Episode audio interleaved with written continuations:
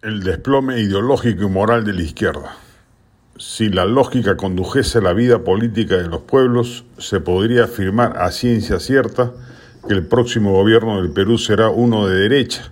dado el descalabro político y moral de prácticamente toda la izquierda peruana aupada en el gobierno de Pedro Castillo. La izquierda radical serronista es la principal responsable del estropicio, ya que son los ministros recomendados como parte de su cuota por Vladimir Cerrón los que más escaldaduras han generado por su pavorosa incompetencia.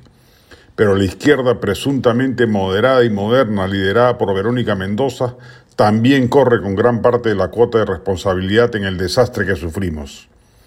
A pesar de haber sido largada de mala manera del gobierno, en el último cambio de gabinete, esta izquierda sigue allí, solícita y presta a brindar apoyo, como se vio en la coyuntura del intento de censura al inefable exministro de Transporte Juan Silva,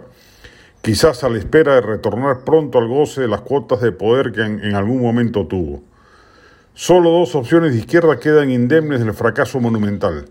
La que pueda galvanizar el ex congresista Richard Arce, quien ha sabido mantener distancia crítica del régimen,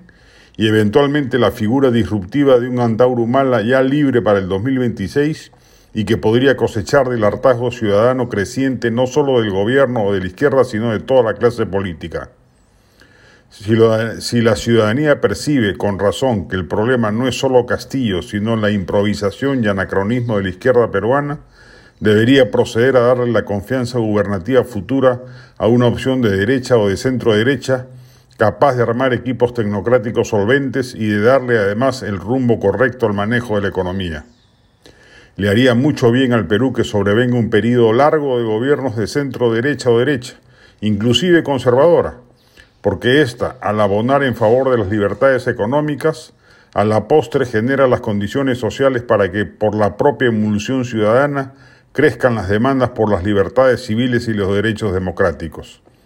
Corresponde el turno a una derecha que rompa con el statu quo vigente desde los 90 en adelante,